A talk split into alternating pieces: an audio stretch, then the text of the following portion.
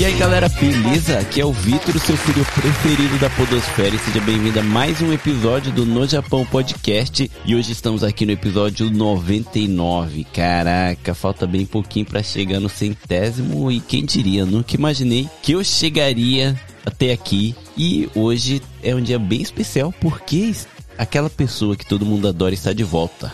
Quem é ele? O Bel San. E aí, Bel, tudo bem? Fala, Vitão. Tamo aí de volta. Eu ia falar que eu saí da geladeira, mas o frio que tá aqui no Japão. É verdade. Eu é ainda verdade. continuo na geladeira, na verdade, no congelador. na verdade, Belsan, você nunca esteve na geladeira. O problema é que, como você é uma pessoa muito trabalhadora e eu não gosto de ficar incomodando, eu falei, ah, vou mandar mensagem assim. Quando eu ver a abertura assim, que ele tá mais tranquilo, eu encho o saco dele. mas vamos lá, rumo ao 100. Tá, tava com saudade de você também, meu. Poxa vida. E no 100 você vai ter que estar, tá, hein? Intimado já. vamos lá. E hoje aqui com a gente tá ele, o pai da podosfera nipo brasileira, o Carlinhos. E aí, Carlinhos, beleza? Beleza. Rapaz, você sabe que quando eu venho aqui no Japão, eu me sinto uma pessoa muito importante. Né? Você... é legal chegar no Japão, pô, Steve no Japão, é da hora. gente, Carlinhos por aqui. Pra você que é um ouvinte deficiente visual ou com baixa visão, um cara magrela que não tem cara de japonês, olhos verdes, nariz grande ou nariz alto, como se diz aqui no Japão, careca, cheio de fio branco, careca, cabelo raspado, meio ralo, barba que eu preciso fazer porque tá horrível. E tô aqui também congelando, compartilhando geladeira com o Bel, porque vai tomar no nariz para que tanto frio. Apesar que ontem eu não passei frio não, mas também nem dava para se mexer de tanta roupa que eu enfiei. Nossa, porque trabalhar tá na Lipton no tempo não é fácil não. Eu trabalho com a empilhadeira também, Carlinhos, você sabe, de noite. E hoje eu tive que tirar um tempo para terminar a minha pauta. E imagina eu escondido no banheiro e o banheiro da minha fábrica fica fora do, do prédio, então é no friozão mesmo, onde eu não mexia os dedos para escrever, eu mexia todo o braço para fazer o movimento, sabe? De tão frio que tava. E é a primeira vez que eu coloquei um aquecedor aqui no estúdio para poder gravar, porque eu não estou aguentando de frio. é, não sei qual é a temperatura agora. Aqui em Kossai de manhã tava dando menos 3. Nossa. O carro tava. É, ontem o, o, carro tava tão gelado o vidro que eu levei uma garrafa de 2 litros de água pra jogar pra tirar a neve, que tinha neve de manhã, né? Aí eu joguei, a água que tava escorrendo da garrafa, ela caiu no vidro e congelou o vidro inteiro. Hoje é. eu já levei duas garrafas. Eu tive que jogar uma para tirar um pouquinho de neve que tinha e a outra para fazer que a água que desceu antes não congelasse. Aí o vidro ficou de boa. A minha dica é você ir onde vende coisas para carro e comprar um líquido que não congela o vidro. Você passa e o vidro não congela. Pode estar congelado o resto do carro inteiro, mas o vidro da frente vai estar limpinho, zerado. Indico bastante. É, eu percebi isso. O, o meu filhote comprou um, um, um, carro novo pra gente, porque o outro deu PT, acertou um guarda-reio meio sem querer. É uma doença, é barbeirice. Tudo louco. E o vidro do carro veio com alguma coisa que eu jogo água, realmente não cola, não para nada. O vidro dele tava quase limpo e o nosso todo emmelecado de neve com gelo, com não sei o que. Vou atrás disso, realmente é, é bom. Que agora, é bom. É que agora vai acabar esse frio doido, graças a Deus, mas toma banho, tava frio ontem. É isso aí, e mais para tudo isso do que a gente tá falando, precisa de dinheiro né? E eu não falei pro pessoal, mas com certeza eles chegaram aqui por causa do tema, eles leram aí, né, no episódio. E hoje a gente vai falar sobre as pessoas que estão estampadas aqui nas notas do dinheiro japonês. Muita gente, até o pessoal que mora no Japão, não para pra pensar: caraca, eu gosto muito de 10 mil, mas quem é esse cara que tá estampado na nota? Né? Então eu. Silvio Santos! quem quer? Quem quer 10 mil? eu não sei imitar o Silvio Santos, infelizmente. Então hoje a gente vai estar tá falando um pouquinho, né, da vida de cada um que tá na, nas notas agora, na nota de mil ienes, que é, né, nota de mil, a nota de cinco mil e a nota de dez mil. E só que antes disso eu vou estar tá contando um pouquinho do contexto aí do, de como surgiu as notas aqui no Japão. Vai ser um papo bem interessante. E eu quero dinheiro, Carlinhos. Se você, agora que você é o pai da podosfera, tá rico bonado, nadando no dinheiro, comprando carro novo e tudo mais, eu gostaria mês que vem é meu aniversário e uns Olha que chique. e uns Fukuzawa Yukichi aí, umas notas de 10 mil seria muito bem-vindo. Que dia que é seu aniversário, Vitão? Dia 24 de fevereiro. Já vou começar a separar as moedinhas. 24. Vamos verificar o calendário aqui. 24 de fevereiro. Eu não queria ser pidão, mas eu só queria lembrar vocês que dia 22 é aniversário da Amanda e da Manu. Então vocês têm três presentes pra dar, tá? E os ouvintes também. Ó, do- domingão, dia 26 do fevereiro, do fevereiro, como diria um bom japonês, 26 do fevereiro. Ó, seu café tá garantido, cafezinho de cocô de gato se você vier pra cá, hein? Não, não é de coco de gato, tem que falar, é Lu, Lu, é Lu, Cupiloak ou Cupilauak, sei lá como é que pronuncia, o- mas é, É, de o co- café de curupira. cocô de gato, curupira, café de curupira, Isso. é o melhor de tudo. é isso aí. Mas tá garantido, vier pra cá, do que tem um monte de gente fazendo aniversário, vai ficar cara essa fila de café, hein? Vai, vai ficar Vamos combinar lindo. de tomar um café. Vai ser bom. Ou, Carlinhos, como você sabe que eu gosto bastante, ali onde a gente fez a reunião do café, ali embaixo você lembra que tem um sakegurá, né? Onde eles fazem o saquezinho, né? Tem, tem, tem, tem. Você toma um, um cafezinho lá em cima. Uma coisa que eles não pensaram em fazer ainda, e no Brasil a galera faz, é drink de café, né? Que é uma delícia. Se eles inventarem um saquê com café ali, vai dar boa. Pô, vai dar bom, vai dar bom. Então, antes da gente, né, já que a gente já tá entrando no assunto de gastar muito dinheiro, antes de ir pro episódio, vamos para os recados. E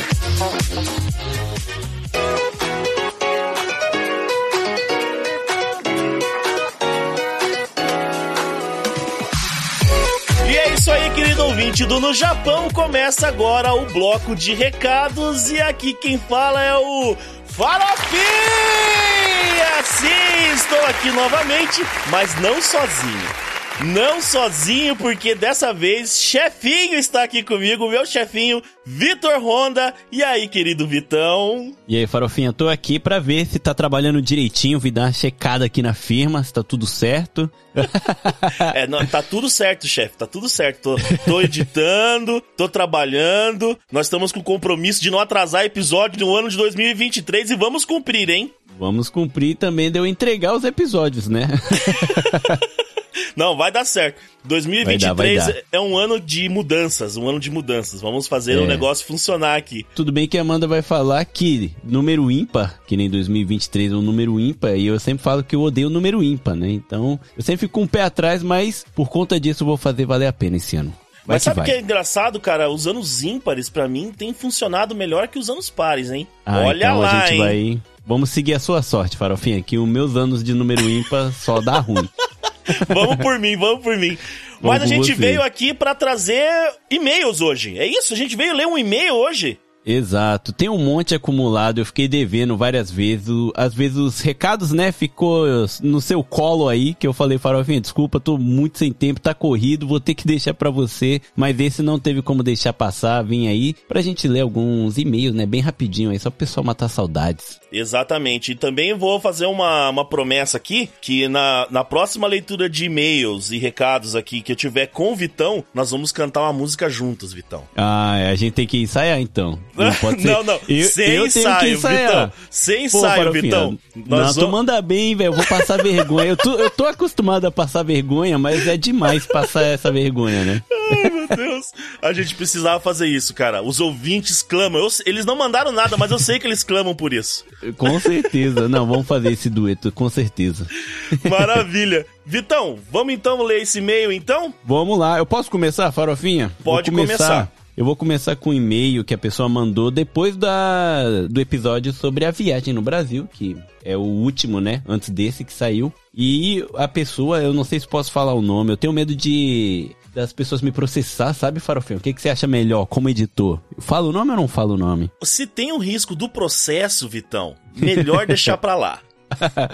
Mas beleza, eu vou, vou responder essa pessoa direitinho, ela vai saber que o e-mail é dela. Então vamos lá. A pessoa mandou assim: Opa pessoal, boa tarde. Ouvindo o último episódio de vocês sobre a vinda ao Brasil. Resolvi dar meus palpites sobre algumas percepções que tiveram desta última vez. Um, sobre a segurança que sentiram aqui em Porto Alegre, digo que é verdade. Moro na cidade há 10 anos e percebo que de 2018 para cá, muitas coisas melhorou na cidade. Revitalização de áreas abandonadas ou com pouca segurança, parques sendo reformados, e enfim, como toda a capital, ainda é uma cidade que temos que andar meio esperto, mas nem se compara com 6, 7 anos atrás. Muitos bares e cervejarias locais abriram nesse meio tempo, coisa que o Vitor gostaria de frequentar. Tá sabendo bem. Tá sabendo, tá sabendo.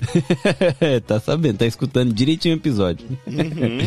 Segundo, numa possível vinda futura, um passeio que tenho certeza que gostariam seria os, os vinhedos na Serra Gaúcha, em Bento Gonçalves. A vista é bonita e tem bastante vinho para provar. Essa daí é o rolê que eu me arrependo Nossa, demais. Cara, você tava lá e não foi tomar o vinho em Bento Gonçalves, Não, cara. não fui em nenhuma vinícola. Mas eu tomei o chocolate quente lá de, de gramado, então tá pau a pau. Meu sonho de meu sonho é em Gramado, hein, cara. E eu moro perto, quer dizer, perto não, a gente mora na região sul aqui do Brasil, eu moro em Curitiba, né? Mas eu Aham. tenho uma vontade de ir pra Gramado, cara. Vale a viagem. Da partir do momento que passou o portão, farofinha em diante é loucura. Parece que você entrou num Projac, sabe? Parece que é cena que criaram, mas não, é tudo verdade. Pessoas moram lá, é uma loucura, vale muito a pena. Tá naquela novela da Sandy lá. Na hora, na hora você entra na novela da Sandy. É uma doideira. Maneiro, maneiro. E ele termina aqui, no mais é isso. Se vierem para Porto Alegre no futuro, estou à disposição para mostrar locais legais para beber. Aí, e ó. não só isso, como essa pessoa, ela vi aqui que tem um estúdio de tatuagem com temática japonesa. Tatu, então, seria o Abori, né? Que é tatuagens assim, negócio japonês. E eu vou lá e eu, vou- eu quero uma tatu também, pô. Já que é assim, vamos sair pra beber. Pode ser no impulso da cachaça. Faz uma Sim. tatu em mim. Cuidado com essas tatuagens no impulso da cachaça, hein? Pode sair uma coisa que você não queria, hein? Cuidado, Olha, cuidado. ele eu acredito aqui que eu tô vendo o trampo dele e é impressionante, cara. O cara é muito bom mesmo, muito bom. Parabéns pelo trabalho e obrigado pelo e-mail, cara. E vou cobrar o rolê de bebidas. É isso aí. Vamos para o próximo então, Vitão. Eu tenho um aqui que é bem curtinho. Vamos lá. Então, a pessoa também pediu pra não se identificar, porque ela tem vergonha, Vitão. Ela não, ela assim, não se sentiu à vontade de dizer o próprio nome. Então eu vou começar aqui com este e-mail, até então, entre aspas. Tô fazendo aspas aqui, o ouvinte não tá vendo, mas o Vitão tá vendo na câmera. Aham. Entre aspas, esse e-mail anônimo. O aspa é tão pequeno que parece que farofinha tá fazendo double bíceps, sabe? Uma pose de fisiculturismo, sabe? Isso aí. Olá, Vitor, Amanda e todos da família do No Japão. Prefiro não dizer meu nome, pois sou muito tímida. Ó, sabemos que é uma moça. Mas Sim. podem me chamar de K. Olá, K, tudo bem, K? Senhora K. Aí, ó, senhora K. Esse é o primeiro e-mail feedback que envio, não apenas pra vocês, mas pra qualquer podcast que acompanho ou já acompanhei. Poxa, que, Que honra. legal, que legal. Que honra. Conheci vocês no início de 2022 e já sou mega fã. De todos os podcasts que eu já ouvi, o No Japão é com certeza o meu preferido. Ah, o meu também. Aí. Eu tô fazendo um coração do tamanho das aspas que farofinha fez. Exato. o que sinto ao ouvir os episódios é totalmente diferente do que sinto ouvindo qualquer outro pod. Nossa, que legal. Poxa, que legal que o trabalho que tá sendo desenvolvido toca tantas pessoas assim, cara. Eu acho que é o objetivo da coisa mesmo, né, Vitão? É. E foi graças a esse e-mail que eu. O episódio que tá lançando hoje, que é eu tive que estudar tudo, eu criei essa coragem e fui atrás de estudar pra fazer esse episódio que eu tanto queria. Me motivou também pra eu ver o poder do feedback. Olha só aí, ó. Pessoal, mandem feedback pro No Japão. Vão lá no arroba No Japão Podcast, lá no Instagram. Lá tem um botãozinho de e-mail. Você pode mandar o e-mail direto lá, ou se você quiser mandar por DM, seu, né, a sua história é curtinha, manda lá na DM mesmo, se não, manda no e-mail. Olha que legal. Isso ajuda quem faz, né, o trabalho a continuar fazendo. Poxa, é legal pra Sim. caramba. Muito bom. Vamos lá. Enquanto normalmente ouço podcasts apenas para passar o tempo e rir, ouvir vocês conversarem, discutirem, desde as coisas sérias até bobeiras, me traz um misto de sentimentos. Admiração, reflexão, alegria, até dor de barriga e cãibra na cara de tanto rir.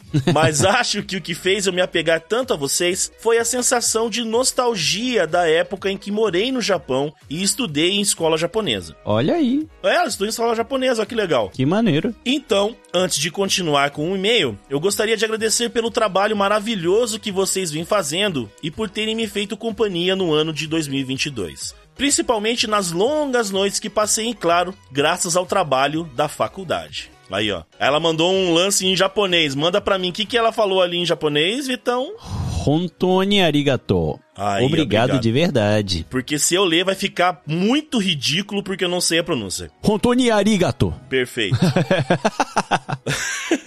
Mas falando em rir até doer a barriga, um dos meus episódios favoritos foi o primeiro sobre superstições japonesas, com o Bel-san e a Sara Sensei. Justamente por isso, me fez rir muito. Vários episódios eu ouço muitas e muitas vezes, pois são simplesmente perfeitos. Mas não importa qual eu esteja ouvindo, a piada que nunca sai da minha cabeça e sempre me faz rir demais é o Dosaka no Jiji.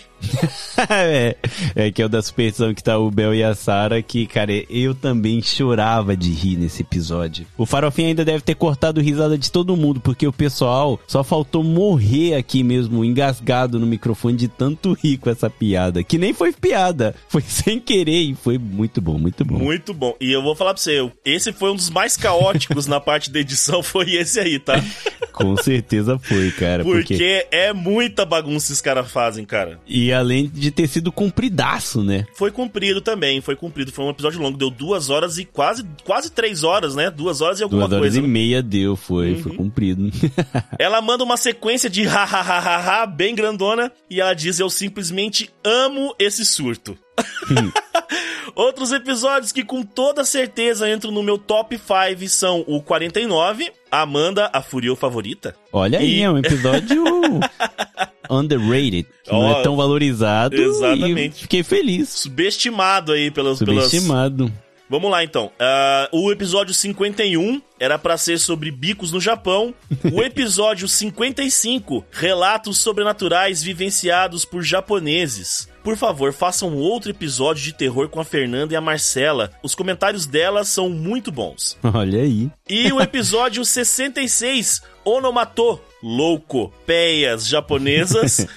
Inclusive, o episódio 66 me fez perceber o quão Nihonjin eu sou. Ela quer dizer que o, o tão japonesa que ela é, o quão É, japonesa ela quão é. japonesa ela é. Simplesmente não consigo descrever algo sem usar uma onomatopeia, por menor que seja. Até mesmo conversando com amigos que não têm absolutamente nada de japonês, sempre acabo soltando um hum, ou um ah, ou até mesmo um ha! no meio das conversas. Onomatopeias são tudo pra mim. Então você é japonesa mesmo. É, ela é japonesa mesmo. Bom, acho que o e-mail já ficou grande demais, mas com certeza não consegui transmitir nem metade da minha gratidão pelo trabalho incrível que vocês fazem. Um agradecimento especial para o Farofinha de Bananinha.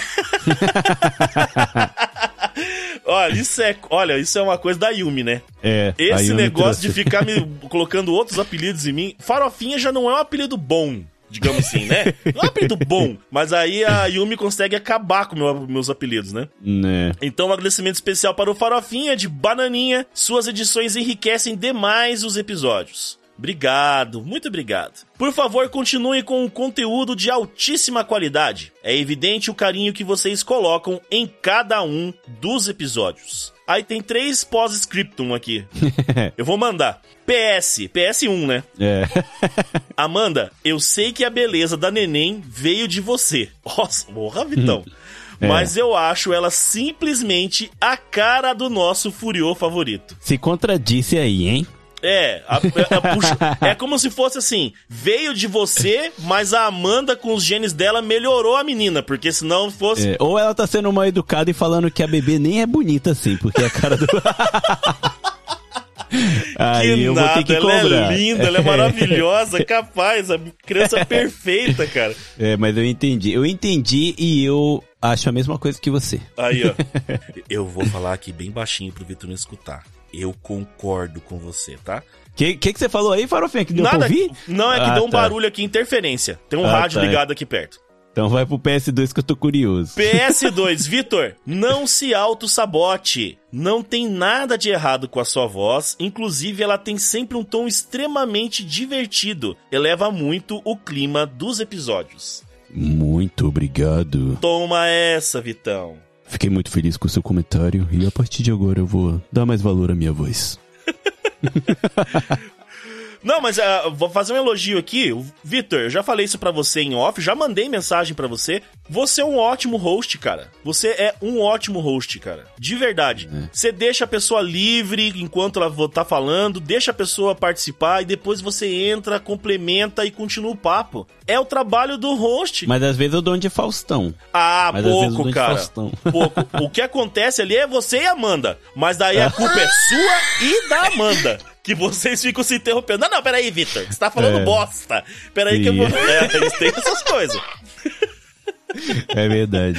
É, mas com o convidado não tem, não. Ótimo host. PS3, vamos lá pro PlayStation 3. Tenho algumas histórias de coisas que me aconteceram no Nihon. Desde relatos de fábrica, de quando fui fazer Arubaito, né? Que é o bico, né? Aham. Olha, eu tô ficando já, de tanto editar Tá no. Japão, já tô aprendendo. Né? Até de coisas que me fazem pensar até hoje sobre o sobrenatural.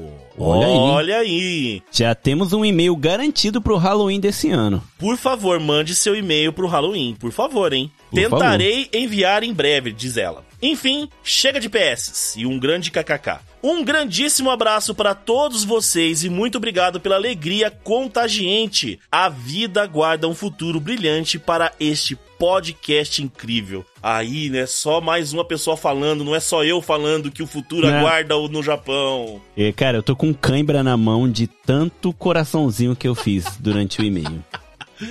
Muito bonitinho, né, cara? Pô, a gente tem Demais, mais é que demais. agradecer quem tá mandando e-mail aqui pro no Japão. É, eu falo assim, eu tento evitar de falar ó, na gente, pra gente. Eu não sei por quê. Porque, é, é porque eu edito, né? Então, assim, eu, eu fico nessa ideia de, pô, ah, eu sou só o editor. Mas eu me Mas sinto um da time. casa, cara. Eu me sinto da casa, eu me sinto um time. Tá incluído no e-mail? É, exatamente.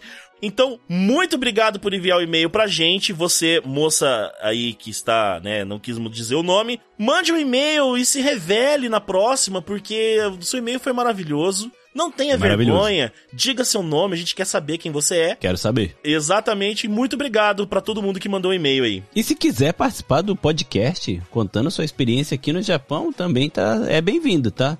Esquece a timidez. Exatamente, quiser participar, a gente entra em contato, entra em contato com a gente, a gente te explica certinho como é que faz a gravação, você entra e conta a sua história, não tem problema. Conta sua história. Se não quiser participar do podcast, pode gravar um áudio, né, Vitão? Que a gente coloca no episódio. É, sim. E se mesmo assim ainda tiver vergonha, manda um e-mail novamente. É isso aí. mas isso aí, mas e como é que faz, Vitão? Como é que a pessoa faz pra falar com o No Japão Podcast? Então, pessoal, a gente sempre fala que onde a gente mais, né, conversa com o pessoal, onde a gente responde rapidinho, é nas DM, né, do Instagram. É só procurar por arroba no Japão Podcast. Ou, o mais fácil, se você entrar no Google e escrever no Japão Podcast, somos os primeiros a aparecer, tanto no Spotify quanto no Instagram. Olha só onde chegamos, hein? Você viu só? Você viu só?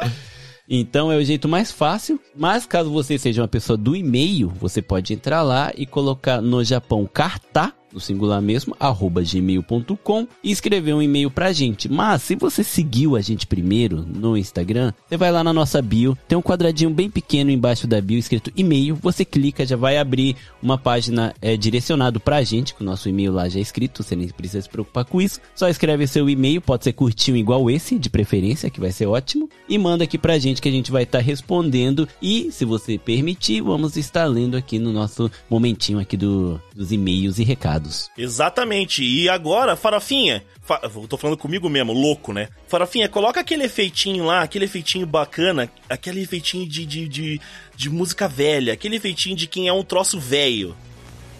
Aí, beleza, perfeito, é esse mesmo. E se você é um veinho, se você é um car... sabe aquele carcomido, aquele veinho que usa redes sociais mortas, também tem lá no Facebook. facebook.com barra no Japão Podcast. Você entra lá e também vai ter todas as postagens que estão no Instagram, porque as contas são vinculadas. Então, se você não acompanha o Instagram, com certeza você tem mais de 60 anos.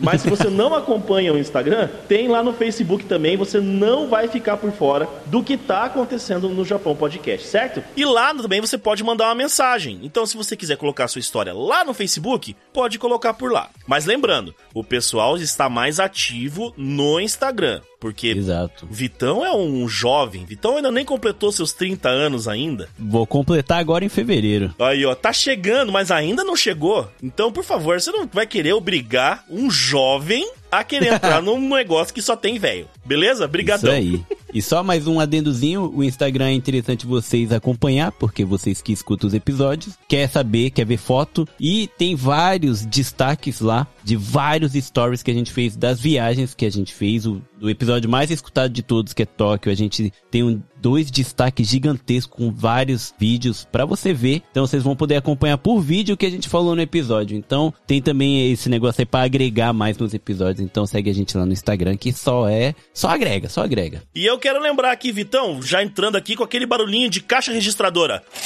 Nós temos que falar sobre o Apoia-se, Vitão. E é imp importante falar com o Apoia-se com mais uma pessoa, no caso com você aqui, porque geralmente quando eu tô sozinho, o Apoia-se só é mais um endereço lá, né? Vamos falar sobre o Apoia-se aqui rapidão, que é o apoia.se barra no Japão Podcast, certo, Vitão? Exatamente. O Apoia-se, galera, a gente tem lá um grupo também para quem apoia acima de 10 reais. Você entra no grupo privado onde tá o Bel, tá a Amanda, eu tô lá e toda a galera que apoia a gente. E quem apoia com mais de 30 também vai poder participar de sorteios de camisas exclusivas. Você pode estar no Brasil em qualquer lugar, vai estar é, valendo. Mas o mais legal, pessoal, é a gente poder ter esse contato, assim, de estar conversando lá no Telegram, a gente bate um papo, a gente fala sobre algumas pautas, o pessoal chega com assuntos que não tem nada a ver e a gente conversa sobre isso, é bem legal. E também vai estar ajudando a gente demais, até porque tudo vai um dinheiro, né? E por menos pode ser com um real, pessoal.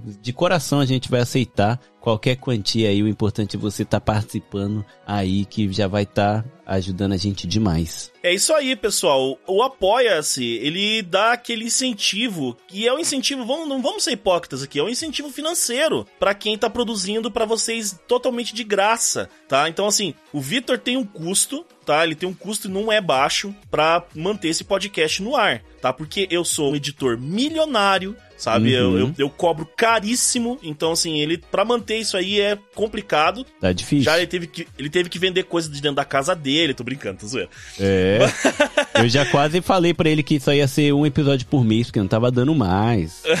e tem papo, toda a né? questão técnica. Você estraga um microfone, se, a, a mesa do, do Vitor é uma mesa profissional. Então, assim, todo esse trabalho que vocês estão ouvindo de qualidade, com vozes bem captadas, a conversa bem legal, tudo também tem uma parte técnica por trás que dá custos pro podcast. Então, se você puder ajudar com qualquer valor, que a galera do No Japão vai ficar super agradecida. E também, se você quiser participar, conversar, tá eu, tá todo mundo lá, como o Vitão falou, lá no Telegram, a partir de 10 reais você já entra no grupo do Telegram, então você já pode participar, conversar com a gente. Lá rolam conversas divertidíssimas, não só sobre o podcast, tá? Fala sobre anime, fala sobre filme, fala sobre um monte de coisa e você pode participar dessa comunidade tão legal, certo, Vitão? Isso mesmo, e eu prometi que esse ano eu vou estar mais ativo do que nunca. Vamos que vamos. É isso aí. Então é isso, acho que terminamos aqui o bloco de recados, certo, Vitão? Certíssimo. Vamos então para o episódio, porque o episódio não ficou longo dessa vez, mas é um bom episódio. Tô então... controlando, tô controlando o tempo.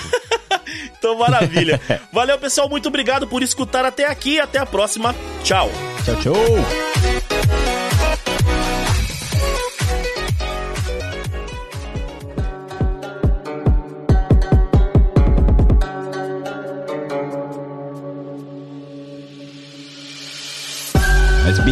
Então vamos lá para o episódio e para falar de dinheiro a gente tem que entender um pouquinho, né, de como surgiu as notas aqui no Japão. Porque eu não sei vocês, né, Carlinhos Bell, quando a gente fala em dinheiro assim, muito, se usa muito em anime, desenho, o koban, sabe? Vocês têm essa imagem na cabeça do- das moedas gigantes de, de ouro, de prata? Eu posso. É, diz que não pode mentir, mas pode aumentar. Eu não assisto anime, então eu não tenho essa noção.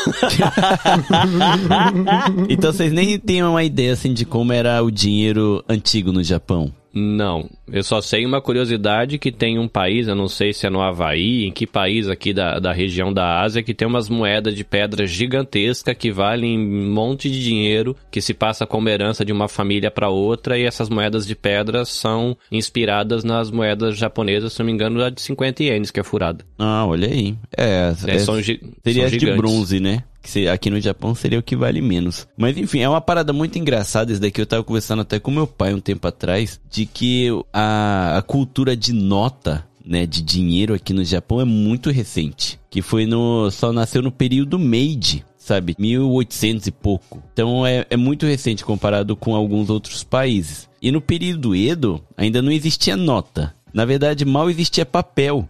Só os caras que tinham muito dinheiro tinha papel, sabe? Era muito difícil fazer e era muito caro. Então, na época, eles usavam muito placa de madeira ainda, sabe? Quando eles queriam colocar alguma coisa na cidade pra comunicar ao povo, eles escreviam numa placa de madeira gigante e enfincavam no chão lá de cada canto e ficava como, como uma placa, sabe? Enquanto nos Estados Unidos o pessoal colocava papel de vivo ou morto, sabe, de procurados usando um monte de papel, no Japão ainda era uns umas madeiras gigantes, umas realmente umas placas, né?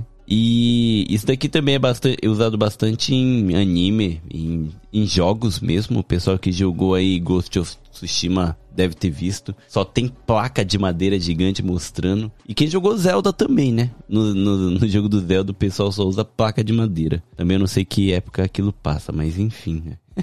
E quando chegou as notas, né? As notas chegou depois da restauração Meiji, que foi quando acabou o samurai de vez. E até então eram usadas moedas de ouro, prata e bronze. E as de bronze, provavelmente essas que o Carlinhos falou, que é as moedinhas furadas, sabe? Hoje em dia é como se fosse a de Gojuin, né? De 50 ienes. Só que Uhum. elas eram meio quadradas, não chegava a ser redonda, né? Eu fui pra. Onde que eu fui? Pra Yokohama esses dias, no feriado de fim de ano, e eu passei no museu estadual, museu provincial, sei lá. E tinha bastante dinheiro e, inclusive, essas moedas quadradas, que parecem as moedinhas que a gente usa hoje, só que são quadradinhas. São bonitinhas. Eu gostaria de ter uma dessa na minha coleção. É, se for da época mesmo, aí você vai ter que gastar umas boas notas aí pra ter essa moedinha. É, não. É por isso que a gente fica só no gostaria, né? A gente não vai ter, mas fica no gostaria. Sim. E esses daí, né, é, que antes do, da restauração Meiji, são os Koban. Koban não, né? Koban é, é polícia, né? As casinhas da- dos policiais. Koban. Pô, pra quem jogou Goemon, que tem o Goemon, Sasuke tudo, eles vão... Diferente do Super Mario que vai pegando as moedinhas, ele vai pegando os Koban, sabe?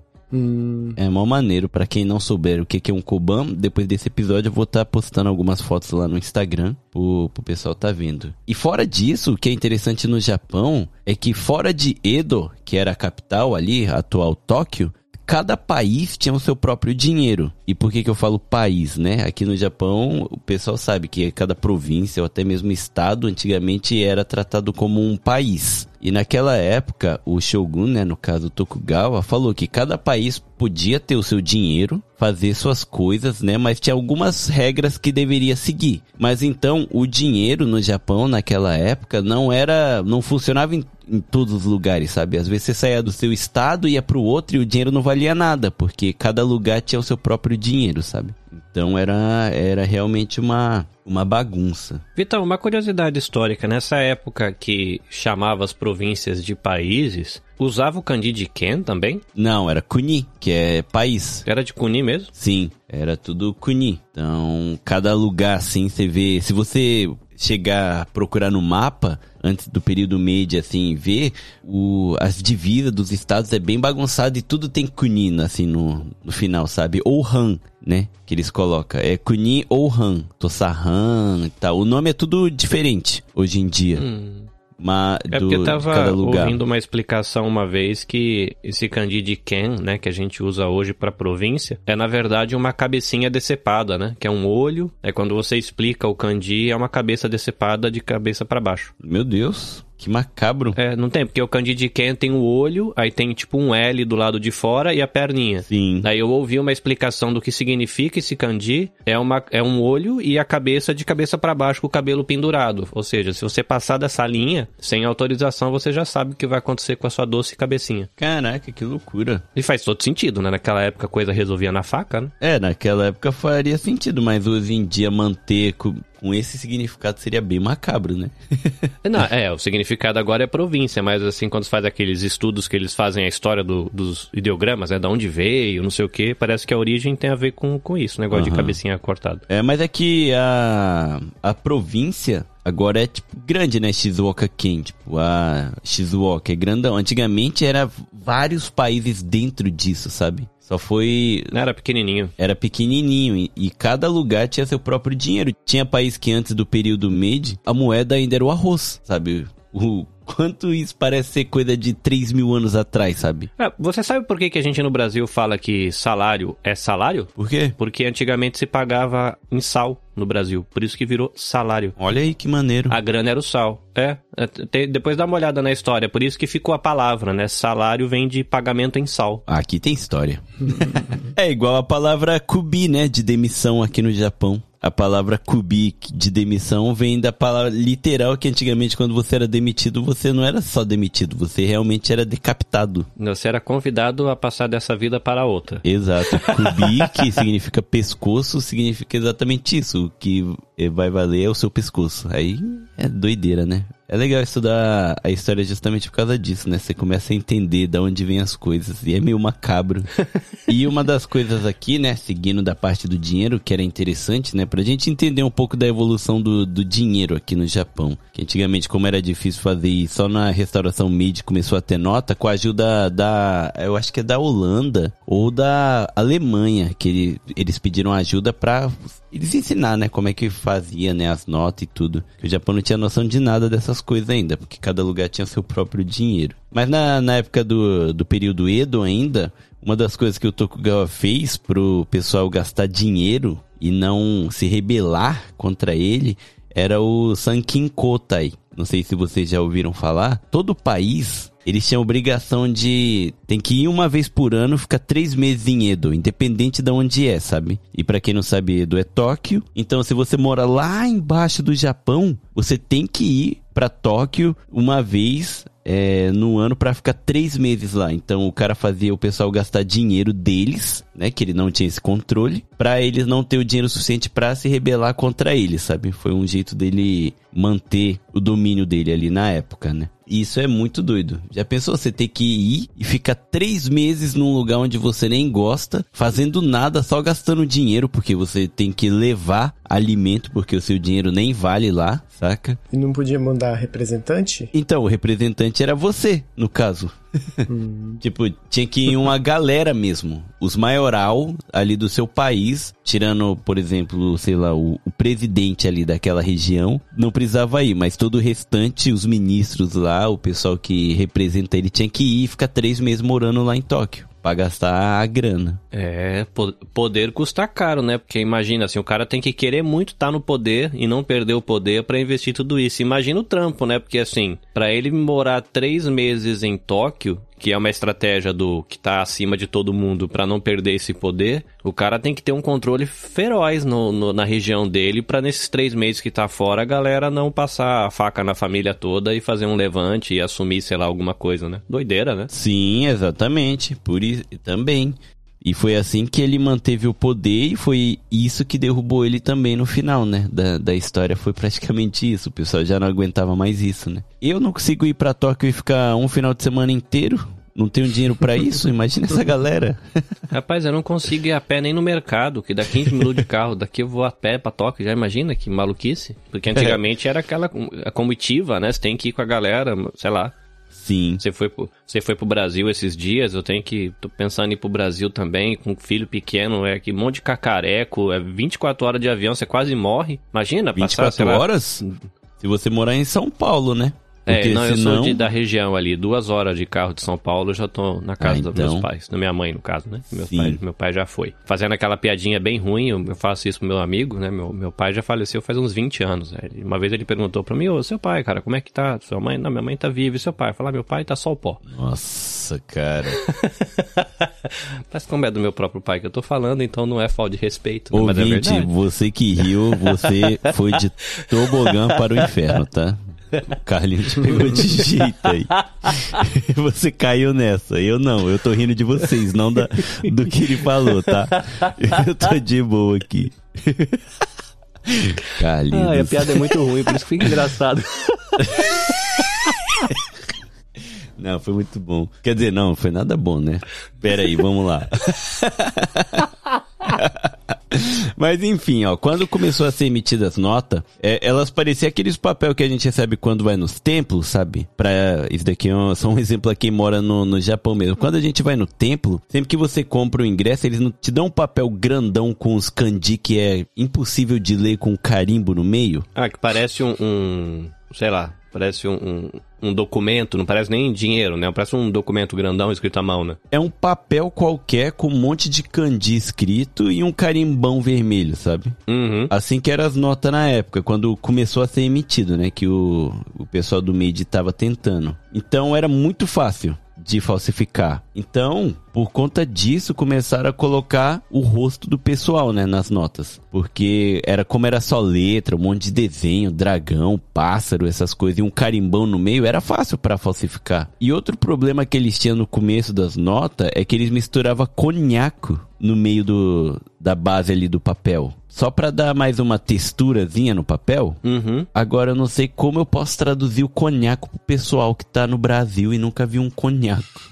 O, o conhaco, você fala o negócio da comida? Isso. Ô, ô, Bel, seria tipo uma gelatina de, de a base de inhame? Que é inhame, não é conhaco? Acho que poderia ser, né? É tipo uma gelatina mesmo, né? Mas É um pouco mais consistente, né? é mais, bem mais consistente, assim, né? Que não desmancha fácil, assim. É, imagina uma geleia de mocotó feita à base de inhame, né? Com extraído lá a baba do inhame, faz uma geleia de mocotó. Que acho que a- não é bem a consistência da geleia de mocotó, mas É, seria o co- mais próximo o do que a conhaco gelatina. é né? tão firme a ponto de você conseguir segurar com o racha assim e ele não desmanchar, né? Que seria impossível com uma gelatina. Mas É, não chega a ser a consistência de um queijo de Minas também, né? Algo mais molinho. É assim, é bem, bem duro, né? É, um pouquinho mais mole. Eu vou colocar a foto também do conhaco aí no Instagram, mas eles misturavam esse alimento, né? Que hoje em dia é bastante consumido e pra quem já ouve a gente há bastante tempo, tem até no Oden, que é muito bom. E eles misturavam o conhaco no, no que eles, né, faziam as notas pra dar essa consistência no papel e dar um, meio que um movimento assim mais firme, né? E por conta disso, os ratos comiam o dinheiro. Então, às vezes, a pessoa deixava lá guardado e no outro dia ia ver procurar o dinheiro e não tinha mais dinheiro. Porque os ratos comiam tudo. E até ser humano conseguiria comer aquilo, pelo que era feito, né? Fala que dava pra comer. Eu não comeria o dinheiro, né? Mas os ratos devoravam tudo. Então, até ser construído o Banco do Japão mesmo e juntar tudo em ienes, era maior bagunça e demorou muito, sabe? Demorou muito mesmo. Até porque a pessoa que deu o nome de ienes e quem construiu o banco mesmo, que foi muito depois ainda do, do período Meiji, né? Muito depois não, tá quase no finalzinho do, do período Meiji ali. Mas é, demorou bastante. Ô Vitão, só pra, pra mim desembolar a cabeça aqui, essa parte desse dinheiro com conhaco aí que o rato comia, é depois da época que eles pagavam com arroz ou é ao mesmo tempo? Então, é ao mesmo tempo porque isso eles ainda estavam só em Edo. Essa parte do dinheiro que o, o Império é, emitia, sabe? Eles estavam tentando começar com isso. Ah, tá. Provavelmente então era coisa pra quem tinha muita grana, não era pro povão, né? Isso, porque ainda o Japão, ele ainda não tinha uma nota única, não tinha se juntado a esse ponto de ter esse controle do Japão inteiro. Então era só ali em Tóquio que tava emitindo essas notas ainda. Né? E além disso, teve, eles tentaram transformar isso em dinheiro. Teve uma época que não deu certo. E depois eles transformaram essas notas em uma nota que seria um, um ticket pra você trocar por ouro, sabe? Pra você não precisar ficar andando com aquelas barras de ouro, sabe? As moedas de ouro. Uhum. Então você tinha essas notas, aí você ia lá e comprava com isso e a pessoa que recebia tinha que ir no banco e trocar pelas, pelo ouro. Sabe? Tipo um Aí cheque. já tava nascendo os bancos, no caso, né? Exato. Tipo um cheque. Isso, tava começando a nascer tudo ainda.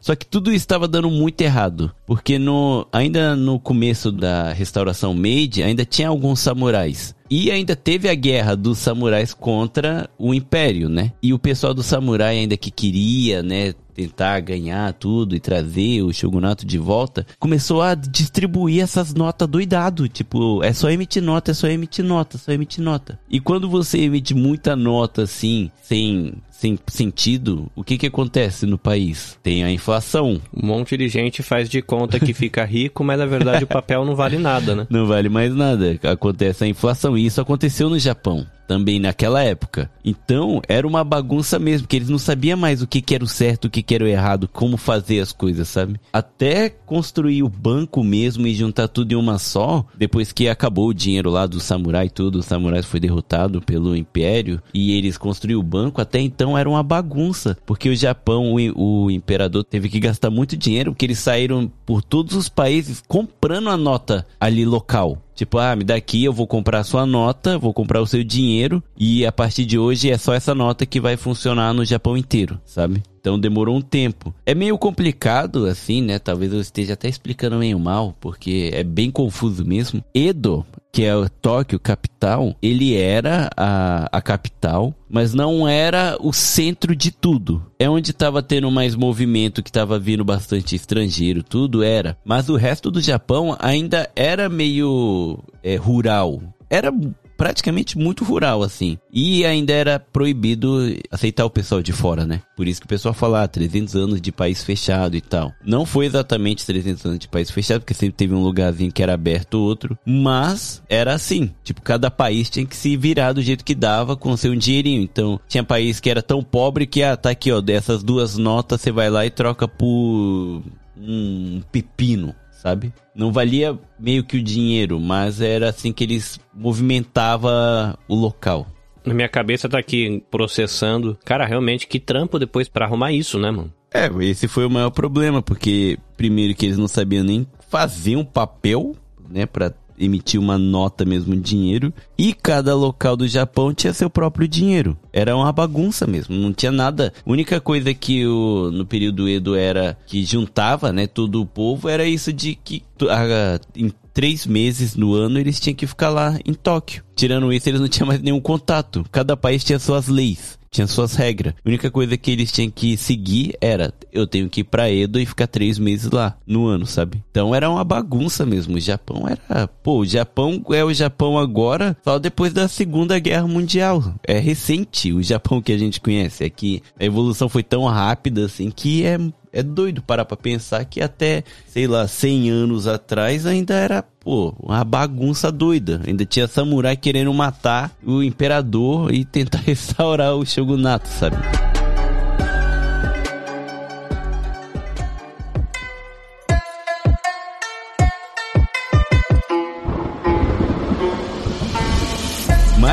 Enfim, e quem foi os primeiros a serem estampados nas notas, né? As primeiras notas com pessoas estampadas era sempre personagem heróico da mitologia japonesa, ou algum imperador, ou alguém que ajudou o imperador a se manter no posto. E muitos desses são semi-lendários. E existe a dúvida de se eles existiram ou não, né? Que é claro, tá na mitologia, é quase Uhum. é certeza que não existiu, mas eles ainda, né, colocam isso de não, existiu sim, só não tem é, documento o suficiente para provar, sabe? E era mais simbólico para aumentar o poder do, do imperador, sabe? No começo ali. Que quando teve a restauração Meiji, era tudo. É o imperador que manda em tudo. Então eles começaram a emitir notas com o rosto de pessoas que, né? O rosto nem era da pessoa de verdade, porque não existe rosto, né? Colocaram um rosto qualquer, só colocou o nome dos heróis, sabe? Que era para mostrar pro povo que, cara, esse maluco lendário aqui, eu sou descendente deles, sabe? Então tá aí já uma, uma imagem que o Japão queria criar ali, né? Na época. E como todo mundo sabe que o imperador tem essa imagem de que ele é descendente direto de Deus, né? Era isso que eles queriam provar cada vez mais pro povo ali, né? Que tava saindo do shogunato e tava entrando de- no comando total do império. Então eles tinham que reforçar a imagem deles. Então toda nota que saía era de algum herói da, da mitologia japonesa, né? Ô Bel, você já chegou a ter contato. É, você estudou, né, Bel? Essa parte da mitologia japonesa quando você fez seminário, né? Estudei um pouco, sim. Eu comprei dois livros uma vez pra ler, mas eu acho que eu não cheguei nessa parte desses caras lendários. Eu peguei mais aquela parte de Amaterasu. Pegou o comecinho do comecinho. É, o. Como é que, que chama esse, esses livros, os dois livros antigos? Kojiki Isso. e o outro é o. Agora deu branco. É, o pessoal vai ter que, que ouvir de novo o episódio do No Japão Podcast falando sobre esses livros. E eu vou ter que ouvir de novo, que agora eu esesqueci o nome do outro, que o Kojiki é o mais famoso, né? Que é onde Aham. tem eles. Mas aí, como eles estavam tentando né, trazer isso de volta, e em 1945, Yamato Takeru vira a nota de mil ienes, mas logo é cancelado, né? E eu queria perguntar pro Bel e pro Carlinhos se vocês conseguem adivinhar o motivo. Aí eu acho que ele fez alguma declaração xenofóbica. Por isso cancelaram ele.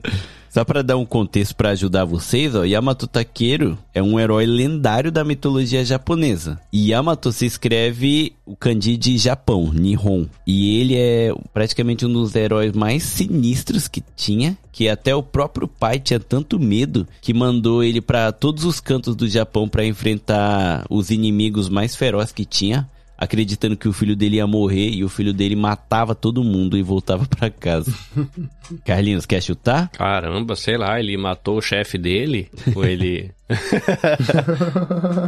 A dica tá no ano, que ele virou nota de mil ienes e hoje, Ah, por causa da guerra? exato, 1945 é pós Segunda Guerra Mundial. Ele só se tornou nota de mil durante um ano, menos de um ano. Hoje em dia, para você conseguir uma nota oficial da época do Yamato Takeru, você tem que pagar mais de milhões. É uma nota de colecionador nível hard mesmo, sabe? Uhum. E quem mandou parar com isso? Eu não sei se vocês lembram do nosso querido Makaso. Falando em japonês, né? Que fica mais, fica mais, mais estiloso. Que é o comandante supremo das forças aliadas. Que, não sei se vocês lembram, né? Como o Japão tava ali, né? No, Como inimigo do pessoal. E quando perdeu, os Estados Unidos mandou aqui pra ocupar mesmo o Japão. Só que os Estados Unidos resolveu ir pro lado amigável, de tentar restaurar o Japão de uma forma mais tranquila, né? Só que o comandante, ele, o que que ele fazia? Ele tentava tirar o máximo desse nacionalismo que tinha. Uhum. Então o Japão queria emitir notas com heróis da mitologia e ele já cortava na hora, falava, não, chega com essa palhaçada, saca? No, o nacionalismo de vocês, essa loucura que vocês têm de Deus, de imperador, transformou vocês no que é hoje, sabe? Praticamente é a mesma coisa que os nazistas eram. Acreditavam Que que, é eram pra, uns- pra eles, pro Japão não se organizar de novo e revidar de alguma maneira, né? É, não só revidar, mas pra eles parar com essa ilusão que eles são uma raça pura de, sabe, descendente de deuses. Então, foi- é por isso que a maioria dos japoneses que a gente conhece hoje, sei lá, nasceu, vamos colocar assim, em 2000, a partir do ano 2000, eles nem conhecem a mitologia japonesa. Nem sabe que essa galera existiu, porque os Estados Unidos apagou isso né, nessa época, na pós-segunda guerra mundial. Porque como o nacionalismo transformou o Japão no que foi, porque se o pessoal entrar, né, eu ainda quero fazer episódio sobre isso. Se o pessoal for atrás do- da restauração Meiji, o que que eles fizeram é muita loucura, né? Invadir a China, ali teve o estupro de Nanquim, né, bem famoso, tudo. Tudo acreditando que eles eram a raça pura daqui da Ásia, saca? É muita loucura. Então, os Estados Unidos queria apagar E, isso. e é, e é engraçado, eu acho que o, o Japão ele tem uma arte cultural que é de você só passar o bonito pra frente, né? Sim. Que eles têm uma habilidade, sei lá, brasileiro, você fala assim, cara, descreve o Brasil pra mim em cinco palavras, a gente só põe crítica. O Japão, ele só vai pintar o Japão como se fosse as coisas mais, que, que se o Japão fosse a coisa mais linda é, do mundo. E é curioso, né, cara? Mesmo esse negócio que a gente estuda, por exemplo, que o Japão foi aliado do nazismo, que o Japão cometeu estupro, que o Japão fazia teste científico em ser humano. Tem umas histórias muito absurdas, assim, nesse período de, de do Império. Cara, se você pergunta pra Japa, estudante agora, eu acho que eles nunca ouviram falar dessas histórias. Até o próprio Japão empurra algumas coisas para baixo do tapete, né? Tem essa parte Sim. da América apagar esse nacionalismo maluco. E até uma vez eu ouvi uma pessoa falando, assim, cara, vocês têm uma ideia do, do- da força que tinha essa visão que essa nação teve? Foi precisar, precisou de duas bombas atômicas pra parar esses caras. Ninguém parava Sim. eles. Aí eu falei, é, eu nunca tinha parado pra pensar por esse lado, né? De que é uma nação que só foi freada quando foi usada o maior absurdo em guerra que teve no mundo e só foi aqui. A única nação que só foi freada desse jeito foi o Japão. Sim. Pra ver a força da, da nação, né? Mas é curioso, né? Esse negócio da, da maneira É. como a história é, é recontada, né? Pra você ver como é doido, os japoneses que não conhecem a história, é, não sei se você chegou a ver, né, acompanha isso, quando o Obama veio pro Japão e visitou ali onde teve, né, onde caiu a bomba, em Hiroshima, o Obama no discurso dele em nenhum momento pede desculpa, né? E o pessoal na- no Twitter, na internet, ficou maluco, falando, cara, ele não pediu desculpa e tal, né? Mas o Japão faz isso até hoje, porque o pessoal, né, que foi invadido na China, tudo, fala pro. Pede pro Japão pedir desculpa pela atrocidade, né? Que ele passou lá, estuprou criança, mulheres, matou todo mundo. E hoje eles fingem que não. que nem tem está na.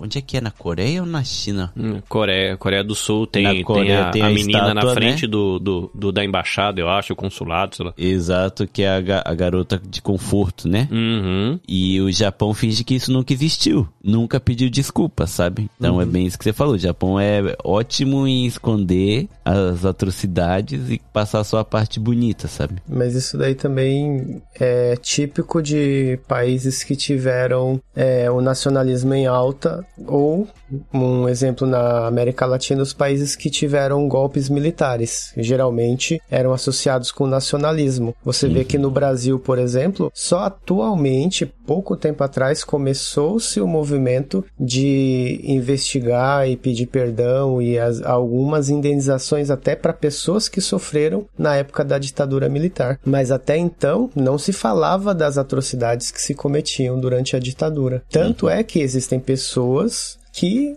acham que a ditadura militar no Brasil não teve também nenhuma atrocidade. Isso vale também na Argentina, isso aconteceu em vários outros países que tiveram uma ditadura militar instituída, né? Sim. E é muito maluco, né? O Japão, onde o pessoal romantiza até os kamikaze, onde garotos de 16 a 18 anos que não sabiam nem pilotar um avião era obrigado a se suicidar. É muita loucura, né? Para pra pensar assim. E eu, eu acho válido a gente falar assim. Talvez o pessoal que é apaixonado pelo Japão fique meio caraca, né? Não queria saber dessas coisas, mas infelizmente a história tá aí. E é bom conhecer tudo, né? Tipo, a gente tem a história para aprender com ela. E o Japão nessa época, justamente depois da Segunda Guerra, sofreu muito isso. Tinha até no, no livro, nos livros da escola, a, a mitologia japonesa, falando a descendência dos japoneses, da onde eles veio, da onde veio o imperador e tudo, sabe?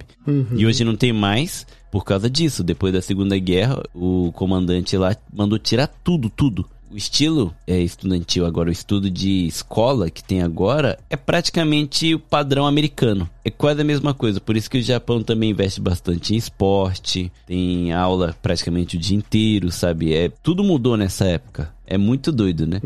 E por conta disso, essa nota de mil ienes do Yamato Takeru hoje em dia vale milhões, milhões mesmo.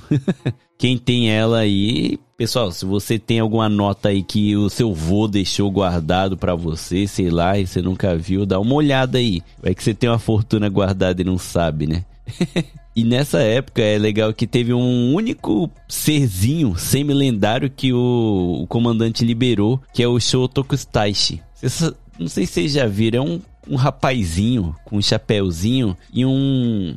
Como é que fala? Não é nem uma, um abanadorzinho, é um, um pauzinho assim na mão. Não sei se vocês sabem quem é. Depois eu vou postar a foto pra vocês. É que é Pra quem cresceu na, na escola japonesa é bem, é bem famoso ele. E ele só foi aceito, mesmo sendo semi-lendário, porque ele foi um dos responsáveis por trazer o budismo pro Japão. Então o comandante falou: ah, pela história dele, já que ele aceita a cultura de outros países, de boa ele ser uma nota, né? E ele, por conta disso, é um dos únicos caras que foi várias vezes nota aqui no Japão.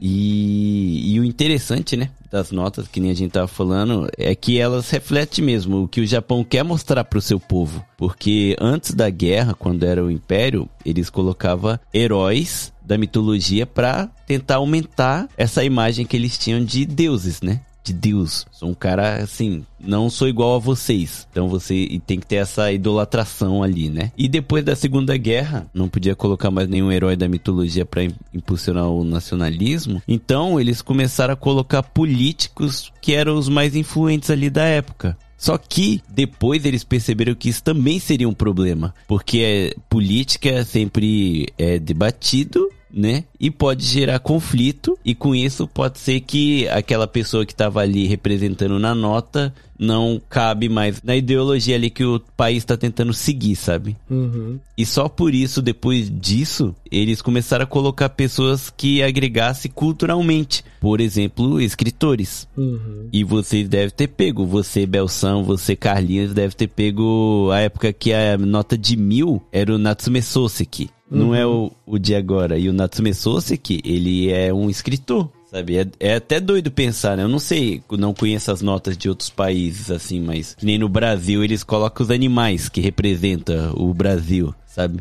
E aqui no Japão sempre foi pessoas, porque as pessoas eram o que refletia o que o Japão queria ser ali na época, sabe? Uhum. E o Natsume Sosa que foi o primeiro cara que agregava culturalmente, era só um escritor e virou a nota, sabe? Virou uma, um símbolo ali do país. E isso é bem legal. Natsume Sosa que eu acho que tem até hoje, hein? A nota dele por aí, se procurar. é, talvez peguem. E quem tiver, deixa guardado.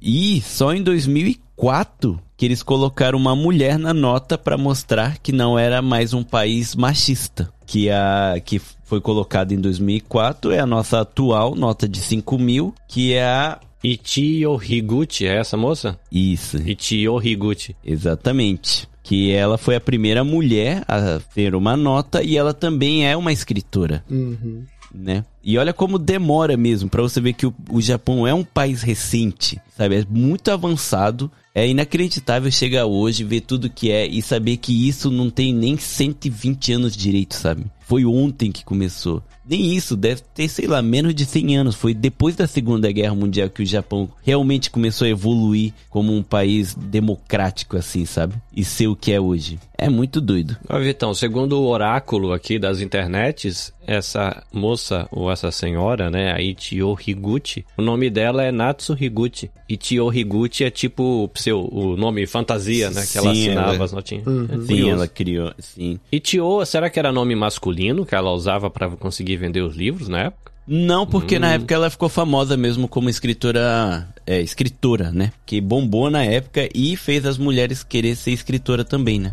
Ah.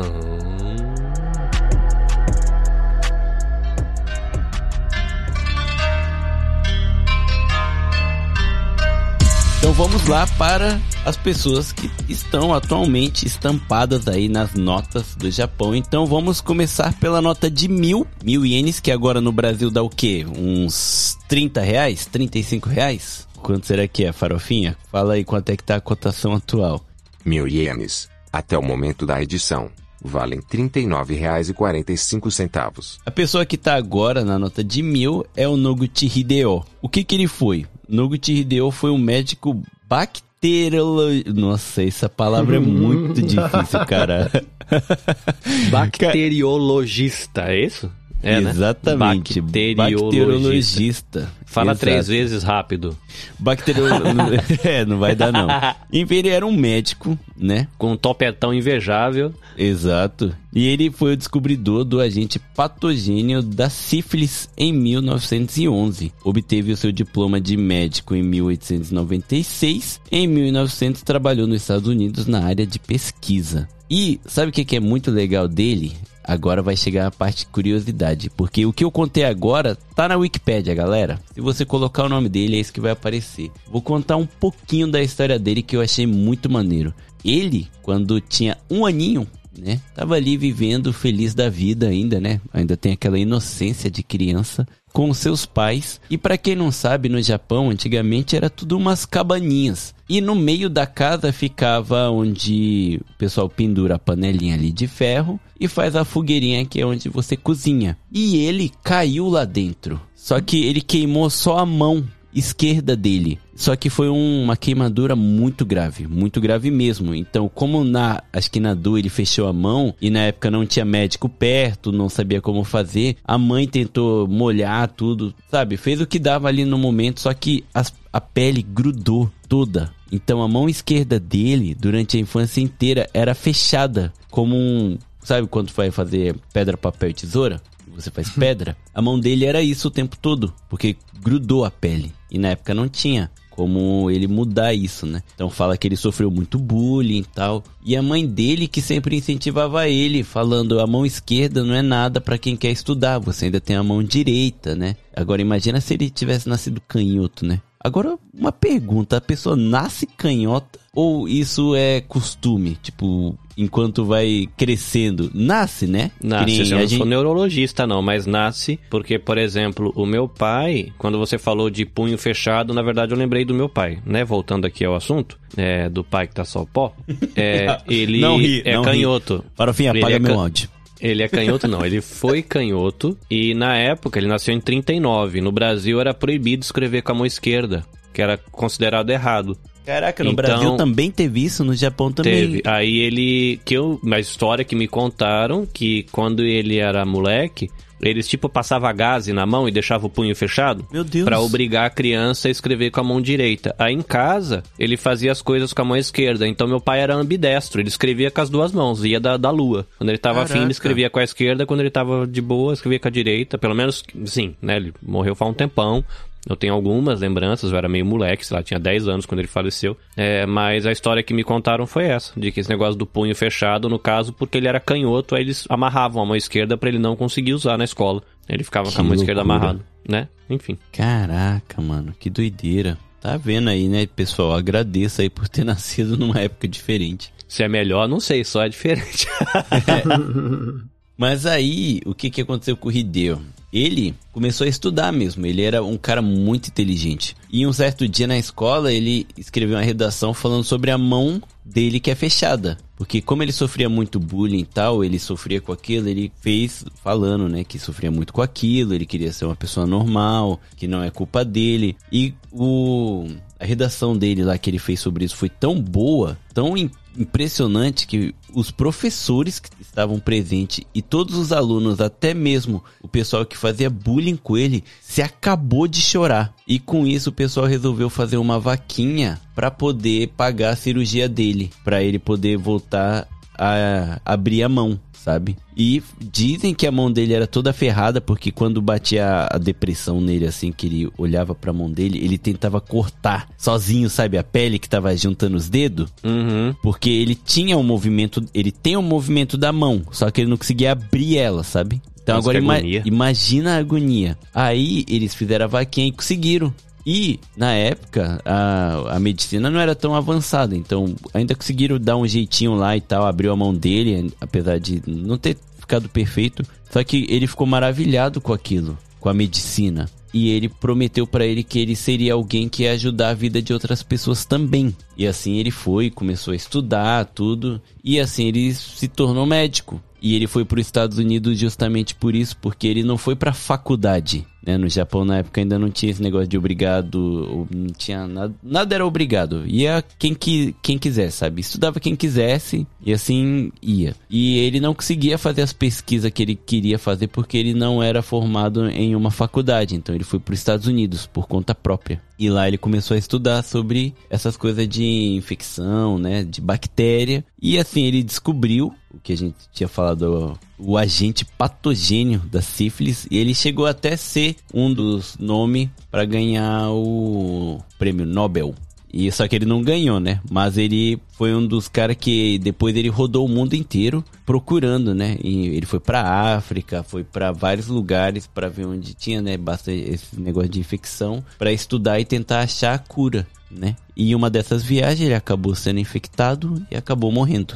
Né? Mas ele praticamente entregou a vida inteira dele aí para os estudos, né? Aqui eu acho que vale uma reflexão, Vitão, de que e você já compartilhou até a sua história pessoal aqui no Japão, de os seus perrengues. Você fala da época que você viveu em Tóquio, adolescência, como foi difícil. E eu tenho descoberto também alguns ou pelo menos reconhecido uns perrengues que eu vivi na minha vida, e de que essas coisas formam a gente e tem como, com a ajuda da galera, às vezes com a ajuda de um terapeuta, de um amigo, de um conselheiro, sei lá, você repensar essa experiência ruim e isso virar uma força em você. Porque esse cara aí sofreu pra caraca. Pô, imagina o tanto Sim. de gente que ele ajudou, é, como resultado dele vou colocar uma palavra bonita aqui, ressignificar o sofrimento dele. A Sim. experiência dele fez ele alguém que pôde ajudar muita gente, né? Seria muito mais Sim. legal se ele não tivesse se queimado, seria muito mais legal se ele não tivesse sofrido tanto na vida. Mas talvez ele não teria sido quem ele foi, né? É, é, é- é isso que é o, o, o paradoxo da coisa, né? É, a experiência pior da vida dele foi que fez ele chegar quem ele chegou a ser. Sim. Né? Faz, fez parte do processo. Então, pra você aí, ouvinte, pense, né? Às vezes você tem uma dor tão zoada na, na sua história, trauma, né? Tem, teve meninos, meninas que foram violentados, agredidos, espancados, sei lá, né? roubados, sei lá, enfim. É, de repente, com a ajuda aí de um terapeuta, de um bom conselheiro, de, um, de repente uma boa leitura de um livro, você pode ressignificar isso e isso deixar de te machucar e virar uma potência em você. Fica a reflexão.